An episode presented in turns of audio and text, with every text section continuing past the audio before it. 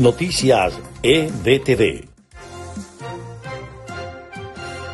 Estas son las noticias más importantes de Venezuela, Estados Unidos y el mundo a esta hora. El robo de niños en Venezuela para extraerles sus órganos va en aumento. Los migrantes que atraviesan el país caminando son los más vulnerables ante organizaciones criminales que operan en todo el país y en mayor porcentaje en la frontera con Colombia.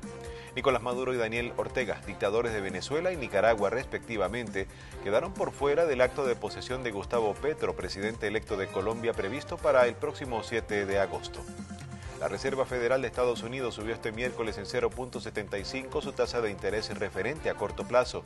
Se trata de la cuarta alza desde marzo y la segunda consecutiva.